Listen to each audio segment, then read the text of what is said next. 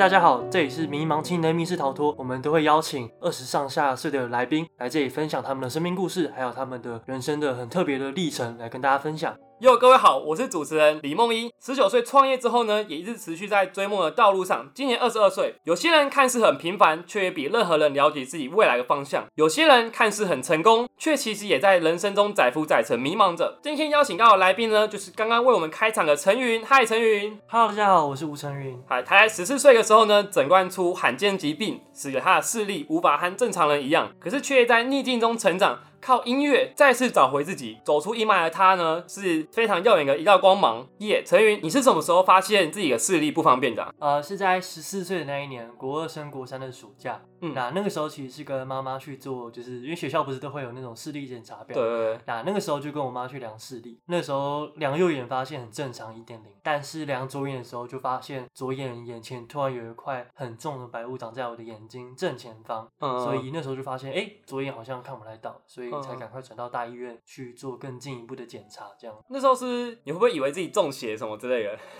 呃，那时候比较会以为自己近视，因为当时玩很多神魔之塔。可是近视应该不会有一块白雾之类的吧？因为以前其实我都视力都是一点零，所以我对近视这件事情很没有概念。我原本还以为哦，原来近视就是前面会长这样子。嗯，妈妈可能带你去收金什么，有吗？有想到自己吓到？哎，怎么怎么眼睛有点快？刚开始前面是小诊所的医生先帮我们，就直接转到大医院去做更进一步的检查，这样子。嗯，对对对。所以后来你们跑了很多间的医院，才知道是什么状况了吗？我们只有跑了好几家医院，大概跑了四五家。那中间甚至还有医院医生还有误诊成另一种症状，延误就医的时间这样。那大概过了两三个月之后，两三个月之后才在台北荣总确诊这个疾病这样子。嗯嗯，那他在现在是没有方法可以治疗的。对对对对对，因为当时就在很快的时间内，半年内就从视力就从一点零就掉到了零点零一。嗯，那医生就证明，呃，他诊断出来说，其实这个疾病是很罕见的，大概只有可能十万人之中才会有一个人发病这样子。嗯，所以全台湾确诊跟你一样确诊的大概有多少人啊？大概有多少人？这我也不是很清楚但我只知道那发病几率很低，万几万分之一而已。嗯，有听说好像全台湾只有十个家族有这个基因啊？对对对对，有十啊，对对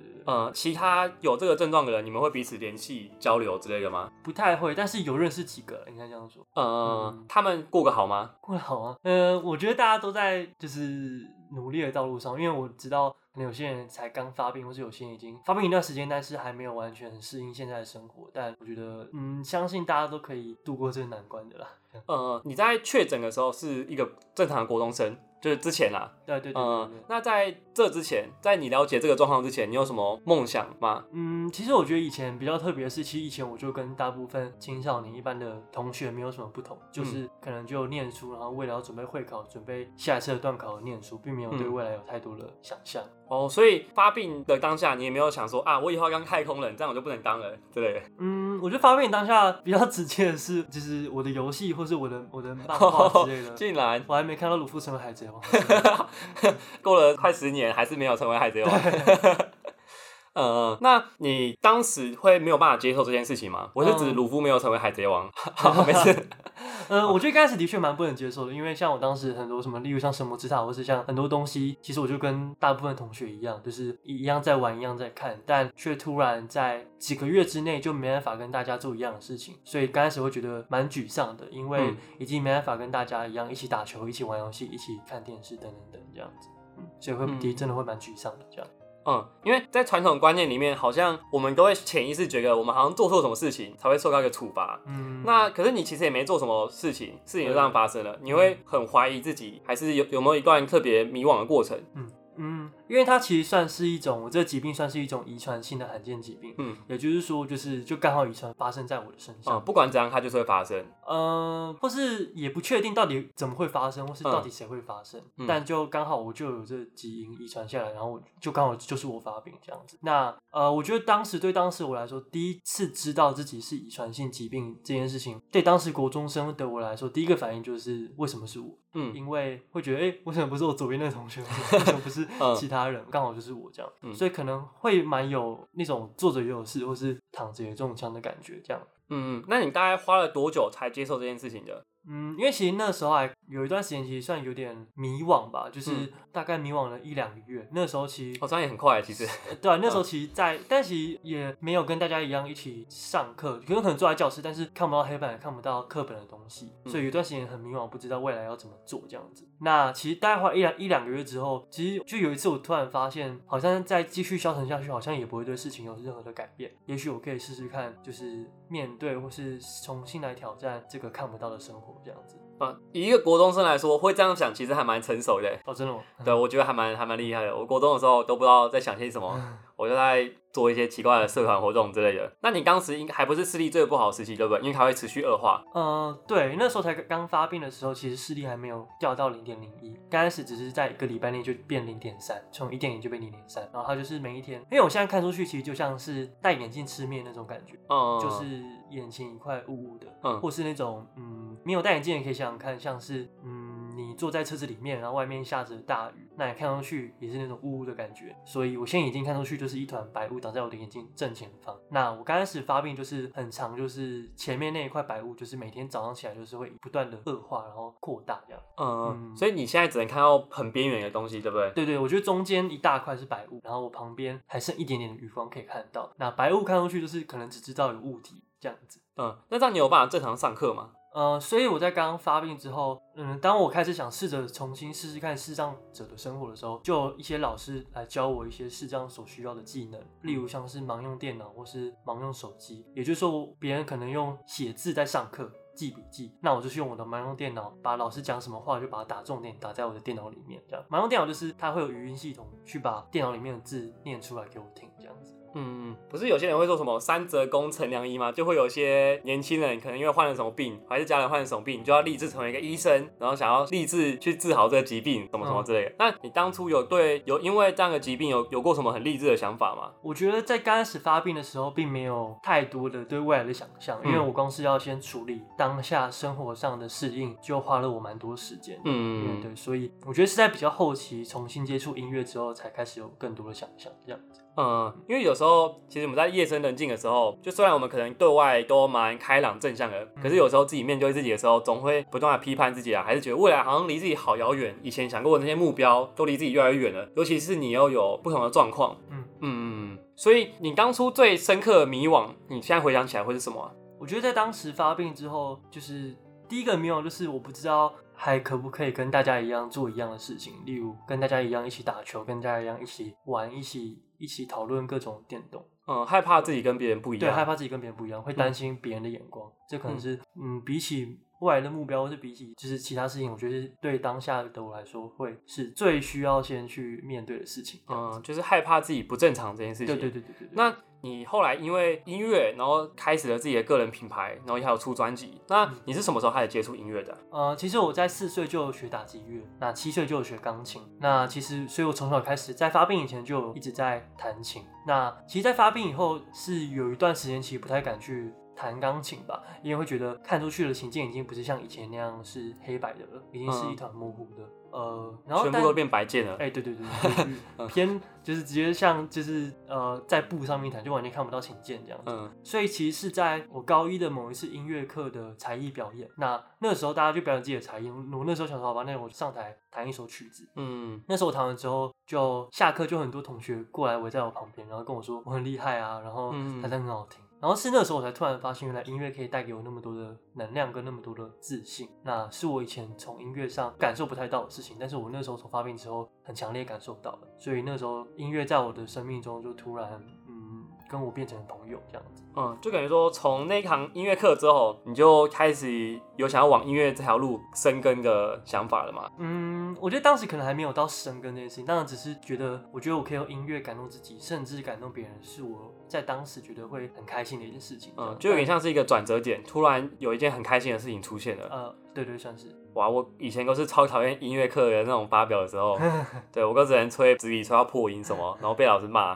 对，那呃，你当时想要大学念什么样的科系啊？那时候其实原本打算的是先预计是可能是社工，嗯，或是像是心理，因为嗯会蛮希望自己当时的想法是希望自己可以往音乐治疗的路走，因为已经开始接触音乐，那希望未来可以用音乐这个，当时想法是希望可以用音乐这个媒介去陪伴更多人嘛的感觉，所以就无意间就认识了，呃，透过钢琴老师就认识了音乐治疗的这个。算是产业这样子，嗯，所以是你在发病前，其实你就有比较深厚的音乐底子，才有办法这样的吗？嗯，我在发病之前，其实钢琴是学了大概七八年，嗯，所以嗯，不敢说很深厚，但是有学一段时间。嗯，那发病之后比较不一样的是，我除了在继续弹琴之外，还有在开始学创作，就我自己上网学创作，老师也有教我一点点的技巧，所以比较不一样的是，我开始在写我自己的曲子这样子。嗯，可能以前都是比较多临摹，在练练曲之类的。对对对对对对。嗯，开始自己创造的道路，这样。在发病的期间啊，你的家人是怎么看这件事情的？我觉得在发病的时候，刚开始其实对我们家来说算是很大的冲击，因为这其实算是一个遗传疾病。那其实严格来说算是母系遗传。简单来说，就是呃，从妈妈的基因那边过来，嗯，其实对家里来说算是很大的影响，因为突然发生一种遗传的突发事件，一定会对爸妈或是他们伴侣的关系会有很大的影响。嗯，了解了解。嗯，那刚讨论就只有听到说，哎，你眼前有一款白物，都是比较不好的影响，那有没有什么比较好的影响吗？例如像是我以前会很讨厌看到蟑螂或者蜘蛛。嗯，但是 但我已经发病之后，我就我从来就没有，我之后就没有看过那种。哦，结果他免疫了这样子。对对对对，或者还有像是，因为我现在做很多事情都是用听的，嗯，就是都是用听嘛，用电脑听嘛，用手机，嗯，这样，所以就不用看，所以我很多时候都也都不用开灯。哦，别人会想说啊，你你开灯是偷摸干嘛吗？我觉得，但我都很省电，那种。嗯，对对。那你的听力也比别人更好。这样子。哦，对对对对对，因为因此有绝对绝对音感吗？我觉得是发病之后，其实发现我以前弹钢琴都是看谱，嗯，然后才发现就就这样弹琴，但反而发病之后就发现我的耳朵变得越来越敏锐，嗯，就突然就发现我可以听得到德文语发嗦拉西哆，嗯，老师还跟我说我开启了绝对音感这个天赋，嗯。哦，所以说这也更奠定了你之后会走音乐这条路的一个基石，这样。嗯，算是吧，也是算是一种加持的力量，嗯，一种动力。哎，陈宇，如果现在让你选，要你失去一些东西来让你得到一个天赋，像你现在这样，你会这样选吗？假如让你失去你的视力来得到你绝对音感的天赋，如果你有办法选择，你会这样选吗？我就是回头看，如果要重新选择，如果我现在就是当时要不要让自己看不到的话，嗯，我觉得我还是会选择我现在这个样子。因为我觉得反而是因为发病之后，我才更知道自己是谁，或是更清楚未来的方向。所以，就我很常说的是，我觉得无法很感谢这段人生故事，才可以让我有现在这个无成人的状态。这样，嗯嗯，了解了解。那刚刚有说到比较现实啊，就是呃，你高中开始可能因为因为音乐，然后让更多人，你觉得可以感染到更多人，让更多人更快乐。然后你自己当时内心深处有什么梦想吗？嗯，就我觉得当时梦想就是，我只是觉得很单纯，希望可以继续做音乐，或是继续弹琴，然后把音乐这份能量或是感动分享给更多人。当时可能还没有很明确目标，但是我觉得在当时有这个信念了，嗯，可能所以之后才会在接到是才认识音乐治疗师这个职业。嗯，你当时有让别人知道这件事情吗？有啊，有跟学校辅导老师聊过。嗯，可是也不会很积极的跟家人说，哎，我想要这样做吗？嗯。那个时候没有特别说，呃，就算其实那时候虽然我跟我家人说，但我家人其实他们也没有给我太多的指点或方向，因为他们从发病之后，他们就觉得其实只要身体健康就好了，嗯，他们并没有要求太多，反而跟以前不一样这样。嗯，那你后来因为特殊选材进来清大，嗯，你可以分享一下这是一个什么样的契机吗？哦，那时候其实是因为我们学校在我上一届有一个学姐是因为特殊选材录取清大，哦，所以我们学校就知道这个管道，那这样，所以之后我就把这个讯息放在心中，就我觉得以后我也可以试试看这样，所以在上高三那一年，我就跟我的辅导老师还有导师，就是开始做备审资料，然后来申请清大的十岁计划这样子。嗯，哎，可能有些听众朋友不知道，就是前几集有也有讲过，有蛮多来宾都是来自清华大学特殊选材的，可以不用透过学测或是职考，你只透过自己给备审，还有来学校面试，然后就进入一所学校，就你不用经过任何考试，甚至在别人学测前就有办法进入到一所大学。那这个就是特殊选材，也就是清华大学一个十岁计划。那你在上之前啊，因为你说你是抱一个抽奖的心态。对不对？对对对。那你之前其实你就已经看好，哎，你你想要上哪所学校的新知系了，对不对？嗯，应该说，我刚开始其实报清大的时候，其实并没有抱太大的期望，但是我还是很认真准备的。只是，只是因为我知道可能录取率偏低，没有那么高，所以我很容易准备，但是就给自己报一种就是就抽奖的心态这样。啊，对对。在你的前一年，甚至只有一个人被取到过。那特殊选材之后，其实是进到部分系，因为你原本想要走音乐治疗的道路，可是进来之后，你的选择其实变得很开阔，就是因为部分系其实你要选什么都可以，就你要选职工、建机，你要选经济、人设，呃，反正有很多道路可以选。那你的方向有什么改变吗？嗯，我必须说，其实在我大一的时候，我还是朝着音乐治疗这件事情前进，所以大一的时候其实都是修很多清大薪资的课，就是心理的课，所以有修很多普通心理学啊、统计啊。等等等，就是心理相关的课，这样。那之后有什么方向的转变吗？之后其实有讲到另一个故事，是其实，在大一升大二的暑假那个时候，我去打工换宿。嗯，我去台东都兰那边打工换宿。哦。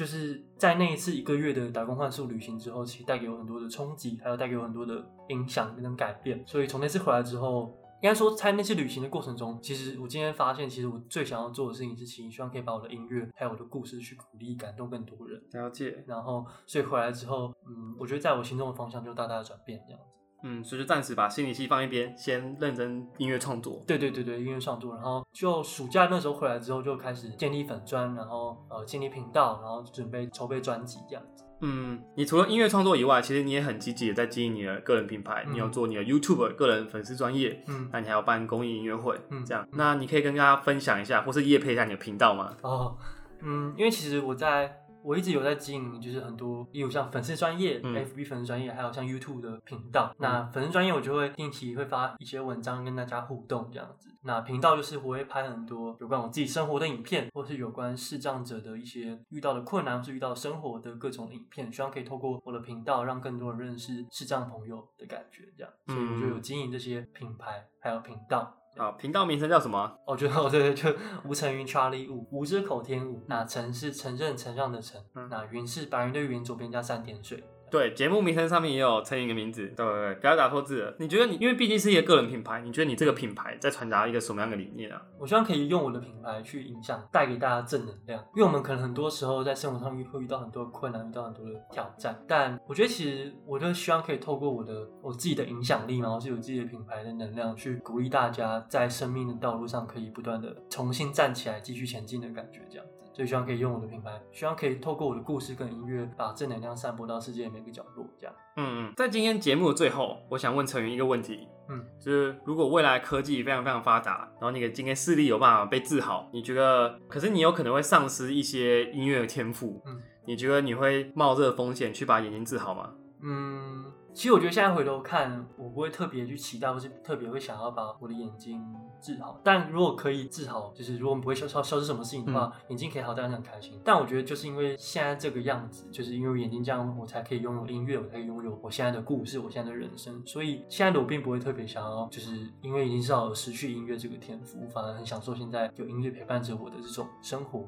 嗯，了解了解。陈云一直是一个非常积极的人。假如说我们现在正在清华大学图书馆录音，然后陈云还有图书馆，甚至还有收录陈云的音乐创作，当做闭馆的主题曲。嗯，对啊，这可是这其实也是陈云靠他自己的积极换来的一个结果。这样子，好，那我们今天节目到了尾声，很感谢陈陈云今天跟我们分享这么多他的励志故事，还有跟音乐之间的邂逅。那下一集呢，我们会比较更多深入聊一下陈云在成立他个人品牌，还有他之后的一些心路历程，更多在他未来的。想法上面，如果你们还想收听更多关于成员的故事，那你就不能错过周五的节目跟内容啦。各位，拜拜，拜拜。